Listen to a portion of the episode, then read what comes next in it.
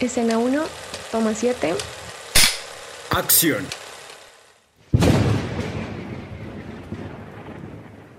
Hola a todos nuestros oyentes, esto es un nuevo podcast de Sin Rollo eh, de Halloween. Vamos a hablar sobre el terror. Vamos a acompañar Juan de León y Ángela Montero. Hola Juanda, ¿cómo estás? Muy bien, ¿y tú Ángel, cómo vas? Bien. ¿Viste que ya tenemos ganador del torneo de terror? Sí, así es. Eh, el Resplandor en una final, a mi parecer, muy fácil. Sí, o sea, el resplandor contra el orfanato. Sí, así es. Bueno, para los que no saben, nosotros hicimos en nuestra cuenta de Instagram un torneo eh, del terror, el cual, pues, eh, cada uno, Ángel y yo, escogíamos las mejores películas a nuestro parecer de terror y hicimos un sorteo y las poníamos a competir. Sí. Entonces, pues al final gané yo, porque el resplandor era una de mis ocho concursantes, ¿cierto, Juanda? Y el orfanato era tuya. Increíblemente, así fue. Perdí, muchachos, lo siento, pero, pero me sorprendió, la verdad, porque la verdad su camino hacia la cima no fue fácil. O sea, la primera ronda le tocó contra una película que increíblemente no sé cómo perdió, pero perdió, que era el clásico de clásicos, que es El Exorcista, ¿no? Sí. Otra de mis favoritas para ganar era Los Otros. Pero pues, o sea, la verdad es que no me cabe en la cabeza cómo Los Otros pudo perder contra el orfanato. Me parece el colmo. No. No, y El Orfanato fue el- el- la película sorpresa. Sí. Pues el- en los equipos, en los mundiales, siempre hay como un equipo sorpresa, el que, el que no esperan mucho de él y ¡ta! te sorprende. Ese fue el orfanato, increíblemente llegó a la final. Siento que tenía méritos para, para estar compitiendo, jugó de menos a más y, y llegó a la final. Sí. Pero también vamos a hablarles sobre los miedos, sobre el, el, el cine de terror y cómo este ha ido como evolucionando a lo largo de, de los últimos 30, 40 años, ¿no? Así es, Juanda. Vamos a hacer un pequeño recorrido por la historia del terror en el cine. Eh, pues porque precisamente hoy también vamos a hablar un poco del terror psicológico, ¿no? Incluso El Resplandor es- está catalogado como terror psicológico también, aunque también tiene como un, un poquito de cosas paranormales. Pues primero, o sea, en este recorrido del terror empezamos con películas durante los años 60, con películas como Frankenstein, Nosferatu, Los Hombres Lobo, que eran más el terror de la criatura, del monstruo. Bueno, después pasamos a los finales del 60 y concretamente en 1973 se estrena El bebé Rosemary, que fue pues un hito en el cine de terror. Eh, introduce un poco este, este género de, de terror demoníaco, un poco paranormal.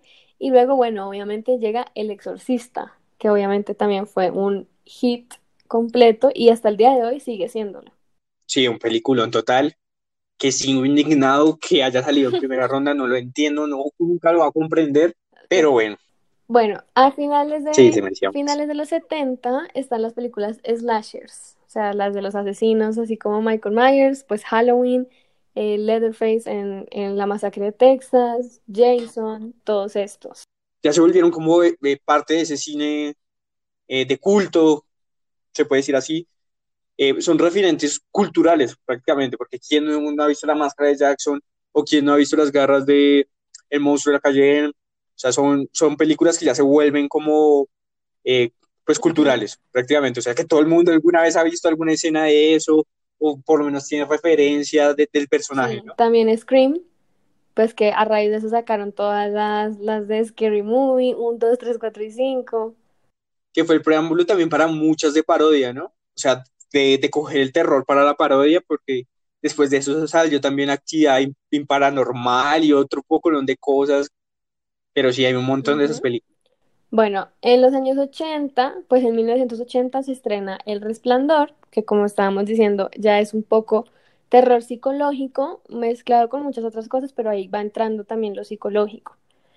En el 99 se estrena La Bruja de Blair, que también fue un hito en el cine por todo el tema de que fue como la primera película grande del found footage, o sea, como como actividad paranormal, que pareciera que realmente lo estaban grabando, que lo estaban viviendo, películas de muy bajo presupuesto.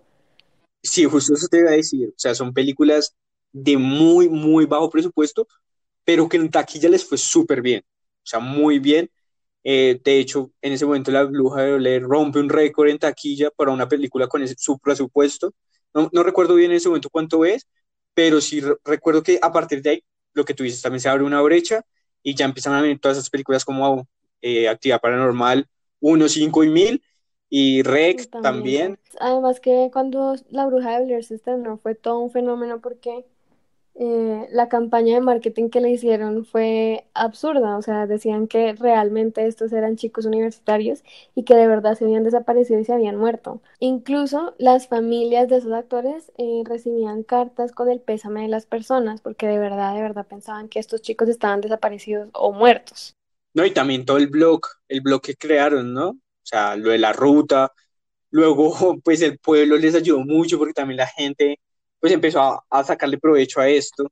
La gente iba a visitar el bosque y ellos empezaron a decir que sí, que se hayan historias de terror y todo eso. Entonces, pero pues sí, ahí, desde ahí se marcó como un antes y un después en, estas películas. Y bueno, ya en los últimos 20 años, bueno, igual está la, la saga del conjuro, de la cual también vamos a hablar hoy. A mí me parece que James Wan es un director muy bueno para el terror.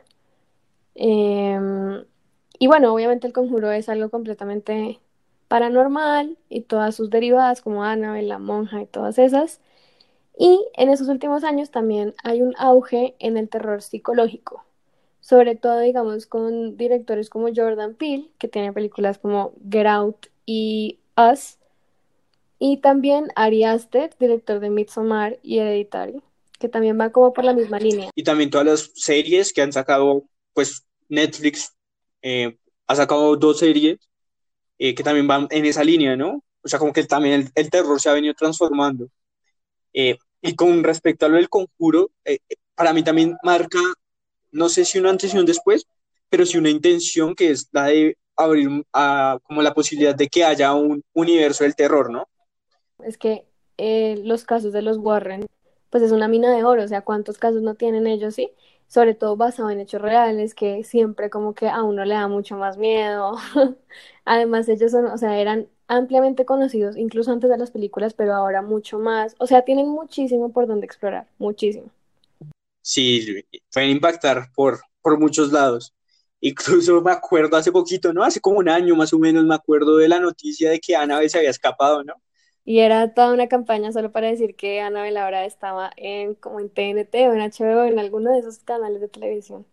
Increíble, ¿no? Yo creo que ya todos están como adquiriendo el modelo Marvel.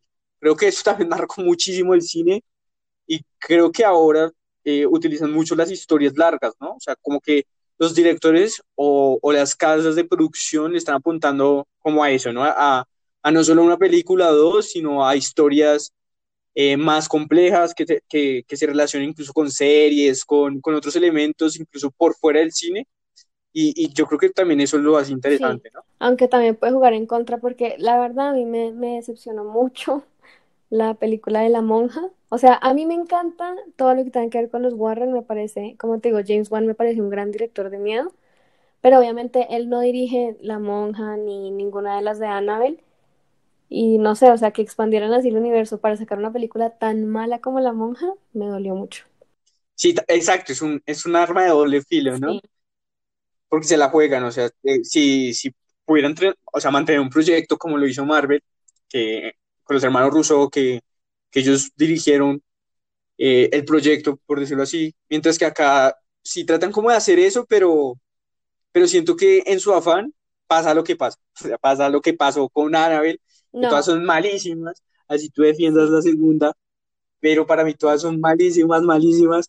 Sí, no sé, deja mucho que desear, pero obviamente todo el mundo va a verla y luego sale decepcionado. A mí las de Annabelle, de verdad no entiendo por qué no te gusta. La 2 es muy buena, de verdad. O sea, la primera sí es muy mala. La monja sí, o sea, de 1 a 10 la monja es un menos 5, de verdad. Sí, no, pues tampoco voy a defender la monja porque no, no creo que sea como, oh, qué peliculón. Pero tiene cositas mejores que Annabelle. A mi concepto. Pero, pero, pero, pero bueno, está bien. Eh, bueno, Juanda, yo quería preguntarte, ¿tú consideras que, o sea, obviamente El Resplandor es una película de terror, pero a ti te da miedo como tal? La verdad, pedacitos. Pedacitos me da miedo. Siento que eh, el tema de la película se mueve más por su trama, por lo profundo que es, por los fantasmas de, de pues, que, que, que uno encuentra en sí mismo, más que por, por el miedo, ¿sabes? O sea, siento que es otro tipo de miedo, pero digamos así en la película en sí en sí, yo me asusté unas dos, tres veces por mucho, así de esos brincos que uno pega cuando está viendo cine de terror. Creo que me sacó dos o tres, no mucho más, pero, pero sí, o sea, la reflexión y la profundidad de la trama fue lo que más me gustó Pues sí, sí, ¿Y a no sé, como tal miedo, no, no me da mucho miedo, pero ya ahí también entra el tema de qué es lo que le da miedo a cada uno, ¿no? Porque hay personas que pueden ver, o sea, que, que les da mucho miedo películas que tengan que ver con zombies y la cosa, pues también hay gente a la que le da miedo las películas de las slashers, de los asesinos. A mí personalmente lo que más me da miedo son las cosas paranormales, pero El Resplandor es más como un sentimiento de inquietud, es como estar intranquila. Porque igual sí, no es una película que utilice los tradicionales jump scares, que utilizan mucho películas como El Conjuro. Ellos sí le sacan el último gota de, de jumpscares que se pueda, o sea, en cada esquina ponen música y un susto. A mí me parece que El Conjuro no abusa, o sea, que sabe hacer las cosas bien, pero otras películas así como, no sé, La Llorona y esas, sí son, porque uno ya sabe lo que va a esperar, ¿no? O sea, uno sabe que si hay un personaje frente a un espejo, acá se deja un espacio para que cuando cierre la puerta, uno ya se sabe un poco la fórmula, entonces también hay que saber jugar con eso, que me parece que es algo que James Wan hace muy bien, sobre todo en El Conjuro 2, me gusta mucho. Pero ya volviendo al Resplandor, sí, no es una película que utilice casi jump scares, pero sí, o sea, más, más que que me diera miedo, es más como que no sabía bien qué esperar, porque es muy raro, ¿sí? Porque está como, o sea, hay muchos factores. Está el hecho de que Jack se está volviendo loco y va a matar a la familia, pero también es como que hay muchos personajes que, aparecen por ahí de la nada, o sea, fantasmas que acechan el Overlook, como estas gemelas que le dicen a Dani que juegue con ellas, como el hombre que está vestido como un oso, que la verdad nunca entendí bien como su función, está el bartender, hay muchas, muchas cosas que no son, o sea, no, no dan miedo tanto como por lo feo que puedan llegar a ser, sino porque uno no sabe de dónde viene, dice como "Mm, no sé bien qué esperar, ¿sí? Mientras que, por ejemplo, en el conjuro, obviamente lo que se te aparezca, Sí, nada, corre, huye porque nada de lo que te parezca puede ser bueno, ¿sí? sí, exacto. Es que nosotros, yo siento que el valor que tiene nuestra ganadora del mundial es que también siento que algunos de los fantasmas, eh, pues es un tema que también hablamos durante la semana con, con nuestra reseña, nuestra última reseña de la serie de Netflix, eh, también le dan como a, algunos fantasmas en el resplandor, les dan rostro, ¿no? Y tratan como de que interactúen o jueguen. De hecho, yo creo que lo hacen, o sea, son piezas fundamentales, sobre todo el, el, el bartender. El bartender es como esa persona en la que Jack supuestamente puede confiar o con quien se puede desahogar. Además, El Resplandor, o sea, ya hablando un poco más del terror psicológico, estaba leyendo una cosa que dijo Stephen King que me llamó mucho la atención. Habló sobre el hombre que inspiró el personaje de Jack Torrance y dijo que era un hombre que había sido muy violento, o sea, con otras personas y también con su hijo. Incluso llegó a romperle el brazo al hijo eh, con, por medio de un castigo, supongo. Entonces él decía que a él le llamaba mucho la atención como esa ira llevada a un extremo, obviamente al extremo de querer asesinar al hijo, y era algo que él decía que podía ser muy, o sea, que muchas personas podían relacionarse con ese, con ese aspecto, porque él mismo decía como, pues a mí también a veces me da desespero con mis hijos, ¿sí? Como que uno piensa como, bueno, ya, o sea, no te vas a dormir, ¿cuándo vas a dejar de molestar? ¿Sí? Como que también llega a hartarse un poco y decía, bueno, si yo fuera una persona emocionalmente inestable, este fastidio, esta rabia que sientas a mi hijo, pues podría terminar en un asesinato. Entonces es como, ahí entra un poco el, el terror psicológico, porque igual a pesar de que el hotel sea, digamos, el responsable de volver loco a Jack, igual es él el que estaba haciendo las cosas. Él es el que coge el hacha y trata de matar a la esposa. no alguien externo. Ese sentimiento como que genera mucha, no digo empatía, pero sí hace que, que, que la, que la película sea como más fácil de relacionarse con, con el personaje y con, con uno mismo, ¿no? Ujú. Entonces, pues, en este momento nada, solo queda felicitar a nuestra ganadora del Mundial de Terror, que fue El Resplandor, ganó ampliamente, ganó bien. Bueno, anda, y ya hablando un poquito del conjuro, lo que estábamos hablando antes de, mm, de que hay que saber utilizar esos sustos y esas cosas, a mí me gusta mucho cómo en las películas del conjuro juegan un poco con esos, con esos miedos, no solo de una sola persona de la familia, sino todos, porque en, en ambas películas han sido familias grandes las que son víctimas de estos, de estas entidades demoníacas. Y, y bueno, más allá de eso, el hecho de que no es excesivamente violenta, así como otras películas de ese tipo, me parece que pues no abusan de eso, o sea, no hay que mostrarse la sangre en exceso como para que dé miedo, y que detrás de, de todo eso, pues de esos sustos y, y eso, hay una familia, está el tema, y el tema familiar es muy recurrente con ellos, tanto el tema de la familia que es víctima de estas entidades, como también la familia Warren. Correcto, sí, es lo que tú decías. Eh, siento que tienes toda la razón. Gran parte de, de- de nuestros oyentes, yo creo que ya se han visto esta película. Yo siento que, si bien, o sea, los Warren son conocidos, a mí me ha gustado. eh, yo sé que después esto lo desglosan en un montón de películas y pues ya sabemos lo que pasa con Annabelle la monja y todo esto. Pero eh, digamos si fuera como película individual, o sea, yo siento que yo salí con muchas interro pues, muchos interrogantes sobre los Warren en sí, ¿sí me hago entender? O sea, ¿por qué son expertos? ¿De a dónde salía su experticia? O sea, como que solo dicen que son expertos porque son expertos, pero pues digamos, culturalmente, yo sé que en Estados Unidos, pues son muy conocidos, pero pues yo siento que fuera de Estados Unidos, en ese momento no los conocía nadie. Pues no sé, mira que a mí sí me parece que estuvo bien como la forma en la que los, los retratan y lo que nos dicen de ellos, que aunque no es mucho, igual dice mucho, ¿sí me entiendes? Porque, por ejemplo, en las primeras escenas, cuando están dando como las primeras pistas del caso de Annabelle, que es uno de los casos más famosos de ellos, Ed Warren, o sea, Patrick Wilson, dice que, bueno, que él es un demonólogo reconocido por la Iglesia Católica y, bueno, Lorraine nos queda más que claro que tiene algún tipo de don. Y pues igual en esas clases universitarias, o sea, no sé, yo siento que si ellos se hubieran, si hubieran profundizado más el tema de los Warren, habríamos dejado de lado un poquito el tema de la familia como tal. Y de todas formas, explicar eso debe tomar primero toda la película y segundo, debe ser muy difícil explicar eso porque por dónde empieza, ¿sí? Hay muchas personas que ni siquiera consideran que esto pueda ser real, ¿sí? Hay personas que no creen que puedan existir espíritus, demonios, etcétera. Entonces, ahondar en eso debe ser complicado también.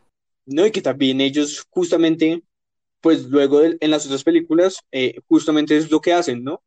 Que de hecho ese es el conflicto en, en el Conjuro dos ¿no? Que, que al parecer que todo es fingido, que, que luego se dan cuenta que, que es real. Juega un poquito más Sí, con ese trasfondo, sobre todo, como te digo, hay dos, hay dos familias y hay dos líneas narrativas. Están los Warren con sus conflictos, que también son conflictos muy fuertes, ¿sí? Por ejemplo, Lorraine en las dos películas tiene un conflicto como con que ella ha tenido visiones de la muerte de Ed y no quiere involucrarse en casos que puedan terminar con la muerte de su esposo. Pero también está como, pero igual es una familia que necesita mi ayuda. Y en el Conjuro 2 eh, esa entidad que estaba como acechando a la familia en Inglaterra termina como de alguna forma pegada a ella. Esas contradicciones o pues es- esos dilemas morales ahí que tienen Lorraine y Ed me parecen muy chéveres, porque creo que nunca hemos visto, o sea, nunca hemos visto ese dilema desde ese punto de vista y tampoco hemos andado casi en, en lo que hace el Conjuro 2 de decir, bueno, hay gente que es escéptica, que cree que la niña puede estar inventándose todo esto para simplemente ganar fama, porque igual la situación económica de esa familia no era la mejor en ese momento. Y me parece chévere que salga también el padre de la iglesia diciendo como, bueno, necesito que vayan en nombre de la iglesia y verifiquen que esto sea un caso, porque obviamente la iglesia no quiere estar asociada a ningún caso de fraudes. O sea, detrás de eso hay muchas cosas, no se trata solo de los sustos. sí, exacto. Yo creo que, eh, y, yo creo que también esa es la intención, ¿no? De todo este universo que, que, habla como de, de- del, del, del más allá, pero pues lo hace justificado con, con dos personajes que, que, pues, que existieron, que sus casos son verídicos, eh, que la iglesia incluso tiene registros de eso. Entonces, yo creo que sí, ahí está el valor y lo que tú dices. Para mí, el hecho de que estos personajes existieran, bueno, existen, eh, como que llena más de impacto, ¿no? Hace que la película, no sé, se llene como más de, del el susto como posterior, ¿no? Porque uno queda como, ay, no, esto sí pasó en la vida real, qué tal, que, no sé, o sea, yo no sé por qué siento que el solo hecho de que diga en una película, esta historia está basada en hechos reales, ya uno siente como que ese es como la cereza del pastel. Sobre todo en la 2, la foto esa de la niña saltando, pues que está, realmente estaba levitando, pero en la foto parece el brinco. como saltando, igualito, impresionante. Y sí, aunque Hollywood a veces abusa un poco de eso, de ser basado en hechos reales y saca cosas que obviamente son ficticias, con los Warner, no sé, es que creo que es la forma así, la forma en la que está, está hecha la película, como que no cae en esos extremos. Sí, eh, bueno, vamos a contarles también un poquito de, de, de detalles técnicos. Ya la película fue estrenada en 2013, ya, ya va para siete años, siento que ya pasó un montón de tiempo, ¿no? Durante este periodo, pues eh, todos hemos visto las diferentes, eh, los diferentes spin-off y las secuelas y las precuelas de esta película. Eh, se esperan otras dos, tres películas más del Conjuro. Quedó para el 4, 4 de junio del 2021. Es la fecha por ahora oficial. Esperemos que si se estrene en cine, esperemos que para esa época ya podamos ir a cine, por favor. Bueno, Vera Farmiga es la actriz que interpreta a Lorraine Warren. Y bueno, en una entrevista ella contaba que ha vivido personalmente algunos sucesos paranormales desde que inició la producción del Conjuro. O sea, ella contaba que cuando, cuando aceptó ser Lorraine Warren, obviamente la conoció y todo, ¿no? Y decía que cuando estaba preparándose para la primera película, a veces ella se despertaba con moretones, rasguños, y que una vez en la pantalla de la computadora, creo que como que, que vio el reflejo de algo, fue como un rasguño, no me acuerdo bien qué fue, pero algo vio. Y cuando le contó a Lorraine lo que le había pasado, Lorraine le dijo que eso mismo era lo que ella vivía cuando estaba trabajando el caso de la primera, o sea, el primer caso de, de, la película en, la que se basa el Conjuro 1. Entonces, y bueno, historias como esas hay muchas, ¿no? En los sets de las películas de miedo, como que siempre pasa algo. Pues incluso te acuerdas que con la del exorcista, no sé, hay muchas personas que dicen que es una película maldita. Igual que la de Superman, ¿no? Extrañamente, que el Superman tiene como una maldición que todo el que hace Superman, eh, después uno siempre, cierto tiempo después tiene accidentes o muere. Eh, pues son películas que la gente ya, eh, o los actores le huyen mucho, ¿no? Sí.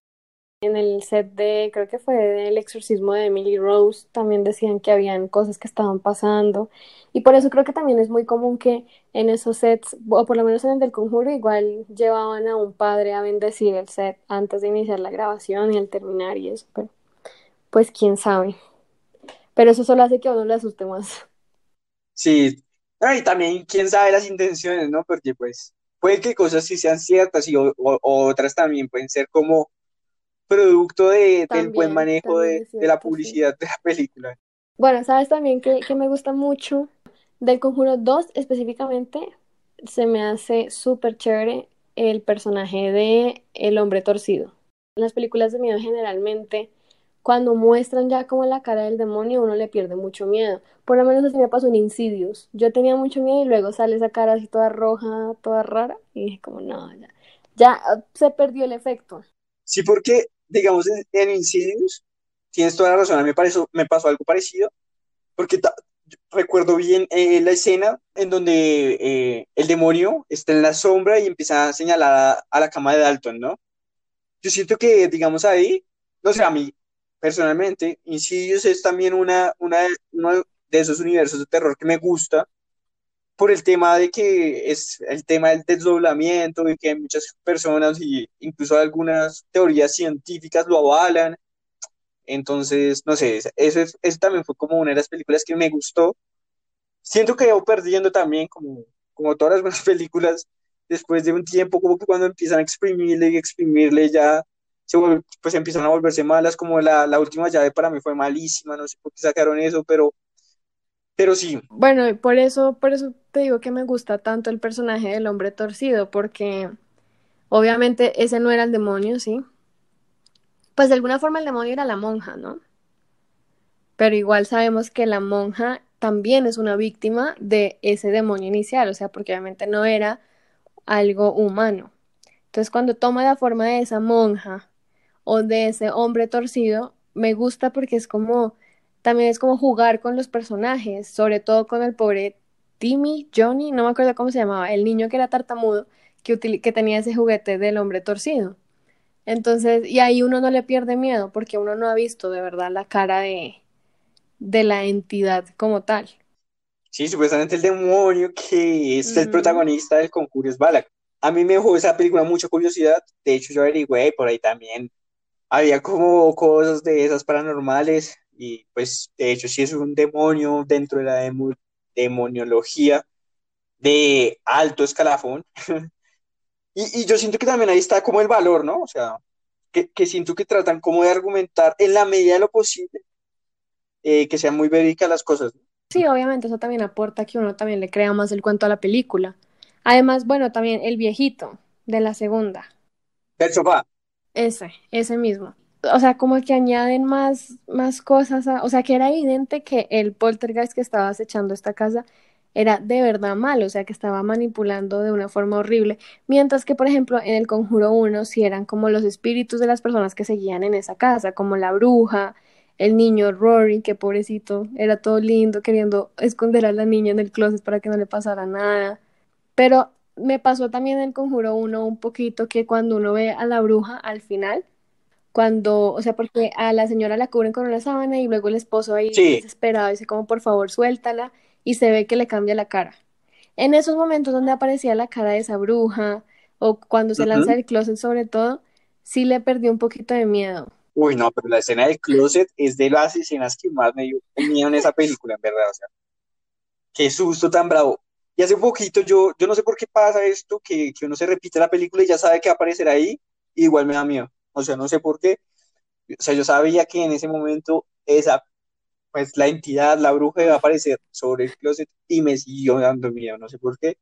Pero sí, pero digamos lo que rescato en esta, eh, que, que no tiene, digamos, la dos, eh, es que igual acá también es el miedo de la mamá, ¿no? De, no hacerle daños a sus hijos, la forma en cómo se resuelve todo, ¿no?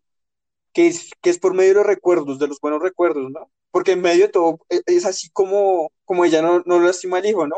Porque se acuerda de, de ellos en la playa, y al final termina siendo como nostálgico y bonito. Sí, exacto. Por ejemplo, la, la escena en la que Ed Warren... Eh, ¿Les canta? Sí, esa escena me encanta, me parece súper bonita. Y las niñas ahí, los hijos, o sea, en medio de todo eso tan horrible que estaban pasando, igual hay momentos bonitos. Y no solo para esa familia, sino también para, o sea, como pareja, Ed y Lorraine Warren para mí eran, o sea, goals, de verdad, relationship goals, me encantan. Sí, sí, es verdad. Yo creo que hay algo como intrínseco en, en ese miedo a lo que no podemos ver, a lo que no podemos controlar. Ni siquiera, o sea, eso viene mucho antes de las películas, incluso pues desde la tradición oral. O sea, mitos como el de la llorona, el silbón, la pata sola. Y también el, típico dicho, o sea, no sé, a mí siempre me, me marcó mucho cuando era niño, que siempre me decían, no sé, me contaban este tipo de historias, ¿no? Los mitos y leyendas que en nuestro país, Colombia, pues es un montón, o sea, tenemos una rica tradición en, en, esas, en este tipo de, de, historias. Y yo me acuerdo que siempre que me contaban historias o, o, acontecimientos de este tipo, digamos, me acuerdo mucho que cuando hablaban de las brujas y esto, siempre decían como de que las hay, las hay. Sí, hay algo muy tabú también como en hablarlo. Es eso, no sé, como en mi familia siempre se hablaba de eso, pero, pero es como pilas, porque también las palabras tienen poder, ¿sí? Es como cuidado con querer atraer, o sea, con atraer cosas que realmente no quieres, ¿sí? Y entonces como que eso también se traslada un poco a las películas, por lo menos para mí, porque como he crecido con esas frases y con esas historias, también de alguna forma pienso como, bueno, o sea, uno realmente no sabe con lo que está lidiando, ¿sí? Sí, claro. No, claro. Y yo me acuerdo que, que cuando eras niño, yo no sé, mis papás siempre eran, no vea eso, que eso abre como Sí, sí, sí. vínculos no deseados o cosas así. Que, y que hay personas que creen que estas películas a veces al utilizar como de verdad pasajes de la Biblia reales, o sea, pasajes que de verdad se utilizan durante exorcismos y eso, puede abrir portales sin que uno lo sepa. O como, sí, frases que, o, o, o nombres demoníacos que realmente existen, que todo eso como que hay que tenerle cuidado. Entonces yo creo que, por eso es que a mí me da miedo este, pues este tipo de películas sobre todo.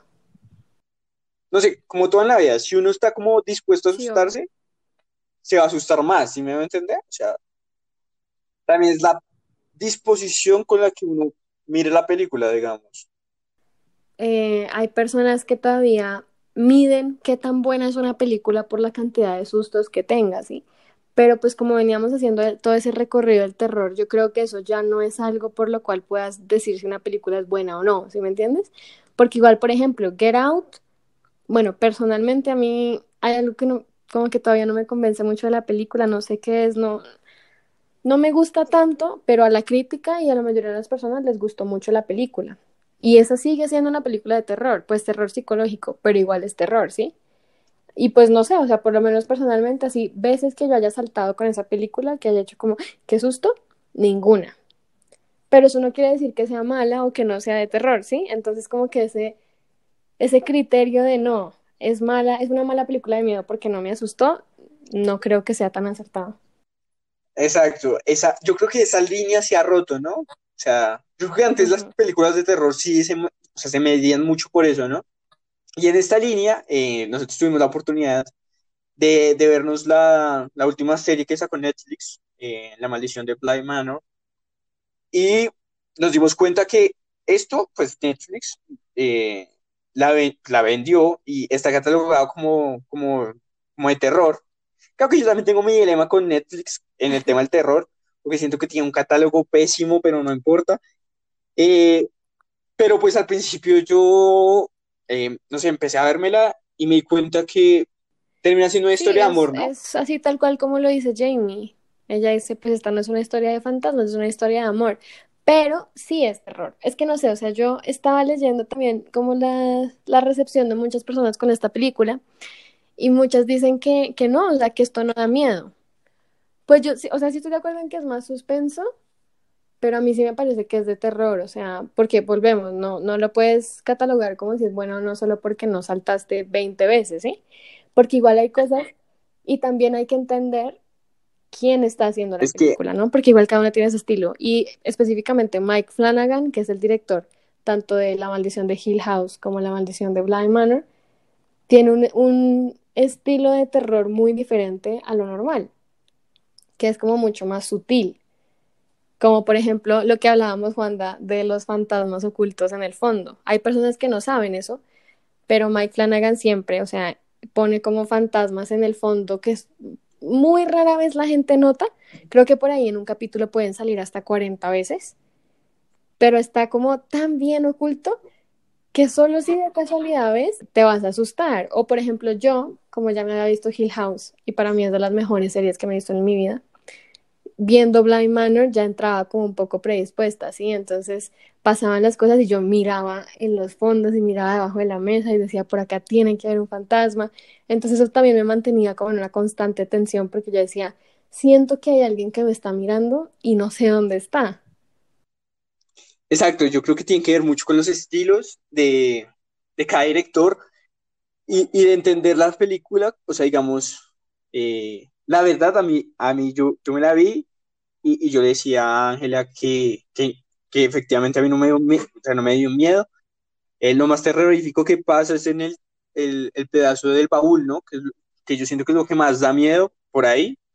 Al principio salí súper indignado. Yo decía, no, esto no puede ser terror ni por el carajo. O sea, pero, pero ya luego como conversándolo, eh, viéndola como, eh, no en caliente, sino más, más reflexivamente, eh, sí, efectivamente lleg- llegamos como a, a- a ese acuerdo, ¿no? Con Ángela que, que en verdad sí, o sea, cada uno define qué, qué es terror y, y qué, qué te puede asustar. además de, además de que es muy sutil, también hay otros factores que generan miedo, no son solamente los fantasmas. O sea, era lo que hablábamos pues en la reseña, que los fantasmas son pues de alguna forma también son víctimas. A mí me gusta mucho lo que hace Mike Flanagan siempre como de tratar de humanizar un poco más a ese fantasma, porque igual al final con el capítulo 8 entendemos quién es Viola, quién es esta mujer en el lago.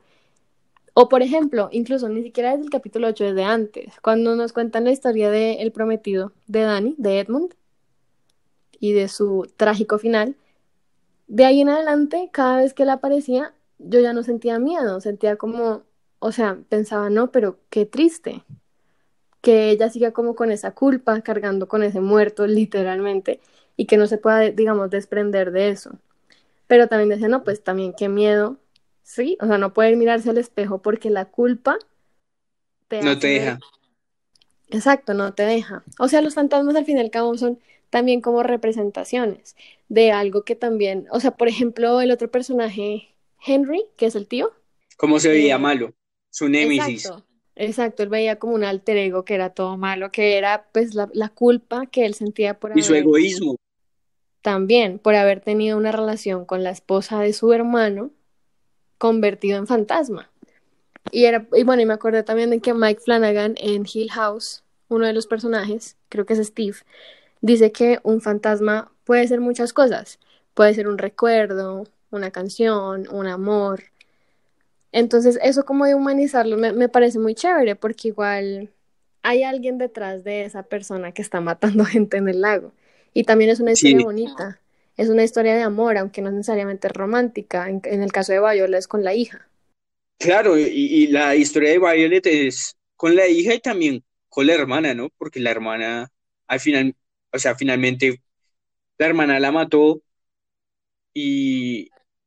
Pero porque, o sea, ella también, sí, la trataba mal, pero igual es que ella, la hermana está enamorada de su prometido, o sea, todo mal en esa familia. Pero, pero, pero sí, exacto. O sea, que muchas veces nos quedamos es con el monstruo por el monstruo, ¿no? O sea, o, o, lo malo por lo malo. Y yo siento que el, valor de estas dos series es que siempre tratan como de profundizar, incluso tratar de crear como una empatía, eh, porque después de eso, digamos, cuando Violet eh, se está llevando a Flora al lago y que cree que es la hija, ¿no? O sea, que eh, ese episodio es súper triste porque ella en verdad no sabe lo que está haciendo como su espíritu en verdad, sino que su recuerdo o sus sensaciones que se está llevando a su hija como a la casa y le está cantando. Y que al final vemos que es una canción toda, o sea, toda horrible y no se entiende nada de lo que está diciendo, pero en el recuerdo y en el en su mundo como paralelo, por decirlo así, eh, estás cantando, ¿no? Por, por eso te decía ahorita que también depende mucho de cómo veamos como las cosas. O sea, qué tan dispuestos estemos a ver las cosas. Porque la primera vez que yo la vi, y cuando lo, lo, que te decía, o sea, cuando después de que me terminé la serie y en caliente, yo dije, no, qué chanda esto, o sea, este terror no tiene nada. Pero ya luego como viéndola nuevamente y como en retrospectiva y, y dispuesto eh, a, apreciar esos detalles, también digamos, para serte sincero, lo que te decía antes, a mí se me pasó por completo lo de los fondos. O sea, si tú no me dices si la gente no se da cuenta, yo jamás lo hubiera visto. O sea, ya, ya la serie como que tiene otro valor, ¿no? Sí, sí, es eso, es entender que pues sí, el terror como cualquier otro género también evoluciona. Y esto, aunque sea un distinto tipo de terror, igual no quiere decir que... A mí me parece muy buena la serie. Sobre todo porque, pues lo que decíamos de empatizar un poco con el fantasma, es como lo que trata literalmente de hacer Flora con el fantasma del, del niño. Trata de darle un rostro, un nombre y una historia. Y es algo que, o sea, que en películas como El Conjuro, pues no, imposible porque esas cosas nunca fueron humanas, o sea, hay, hay solo mal, ¿sí? Pero en esta no. Ellos en algún momento también fueron humanos, también tuvieron un nombre y un pasado. Lo que pasa es que... Lo olvidaron. Pues, Sí, lo olvidaron. Y eso también es lo que me gusta mucho de Blind Manor, que mm, incluso estos fantasmas, como Peter Quint, que también es un fantasma, eh, llegamos a conocer sus miedos y sus angustias también. Y eso, eso era lo que me daba más miedo. O sea, no el verlo a él, porque él se ve como un hombre normal, sino también decir, oye, sí, o sea, tenés estar en una situación en la que estás tan preocupado, o sea, que harías cualquier cosa por tratar de salir de esa mansión, porque si no, sabes que vas a terminar como la del lago, sin rostro y sin saber quién eres, deambulando eternamente por esa casa. Eso me da más miedo que como tal la figura de la mujer del lago, ¿sí? Sí, exacto. Sí, yo siento que el, el miedo ahí es, va por otro lado, ¿no? Que esto también le, ayuda mucho al género para que lo que tú decías, o sea, que siga evolucionando, que, que nos sorprenda, que, que no sé qué, que cultivemos nuevos miedos, ¿no? También nuevos miedos, nuevas sensaciones. O que reconozcamos como miedo cosas internas, porque en Blind Manor, o sea, es eso, eh, no es algo externo, bueno, de alguna forma sí es algo externo, los fantasmas sí llegan a influenciar la vida de las otras personas, pero también, digamos, ese miedo de Peter Quint es un miedo suyo. O por ejemplo el miedo de Hannah, obviamente ella de alguna forma sabía que estaba muerta, pero sin antes ver el cuerpo no quería afrontarlo. Pues también imagínate, o sea, saber que estás muerta, pero qué miedo uno tener que acercarse al cuerpo y decir, oye, sí, Me morí. muerto. Sí. Esa- aceptar eso da mucho miedo también, ¿sí? No, y son miedos mucho más, Humanos. sí, humanos y, e inexplicables. Y, digamos, esa escena, no sé, a mí también me causaba como un poquito de ansiedad, ¿no? Porque me hacía preguntarme eso, ¿será que si cuando uno se muere, uno tendrá que verte muerto para aceptar que está muerto? O sea, tremendo ese concepto, ¿no? Sí, obvio, obvio, eso da mucho más miedo. Y me parece más chévere eh, como indagar un poco más en esos miedos y decir como, bueno, ¿por qué me causa miedo esto? Porque al final uno sabe que en algún momento se va a morir, ¿sí? O sea, yo creo que es mucho más fácil, o sea, hay- obviamente hay distintos tipos de películas, pero es mucho más fácil uno asustarse con el conjuro, porque bueno, ¿a quién no le daría miedo, no? Pero es un poco más difícil decir, oye, sí, qué miedo uno no recordar quién es Sí, y vivir exacto. así eternamente. Que sí, es un poco similar al caso de Viola, algo así. Exacto, exacto. Que decían, sí, o sea, ella se despertaba, deambulaba, se dormía, se despertaba y así. Estar en un ciclo eterno donde ni avanzas, ni... ¿no? Sí, nada, ni, ni ni o sea, no hay un propósito, nada. Increíble. Qué miedo, eso sí me da mucho miedo. Sí, sí. Bueno, eh, y así va- vamos terminando nuestro, nuestro podcast de, de terror. Espero que les haya gustado, eh, que nos cuenten sus miedos, eh, también que nos recomienden películas que los hayan asustado o, o que toquen el tema del miedo de una forma diferente, como lo, lo hacen estas dos series de, de Netflix. Bueno, y también, si no se han visto La Maldición de Bly Manor o La Maldición de Hill House, denle la oportunidad. Son series muy buenas, de verdad, son muy bonitas, también son de miedo. Bueno, y para finalizar, eh, nos gustaría que nos contaran cuál es para ustedes la mejor película de terror y qué es lo que a ustedes más los asusta. Así es. Pues estamos súper atentos de todas sus respuestas y nada, que sigan súper conectados a esto que es Sin Rollo. Y nada, feliz día de brujas. No olviden seguirnos en nuestras redes sociales como Toma7.cine y para los que se vieron esta película y para los que no, tranquilos, no se la armen, nosotros te la contamos. Sin rollo.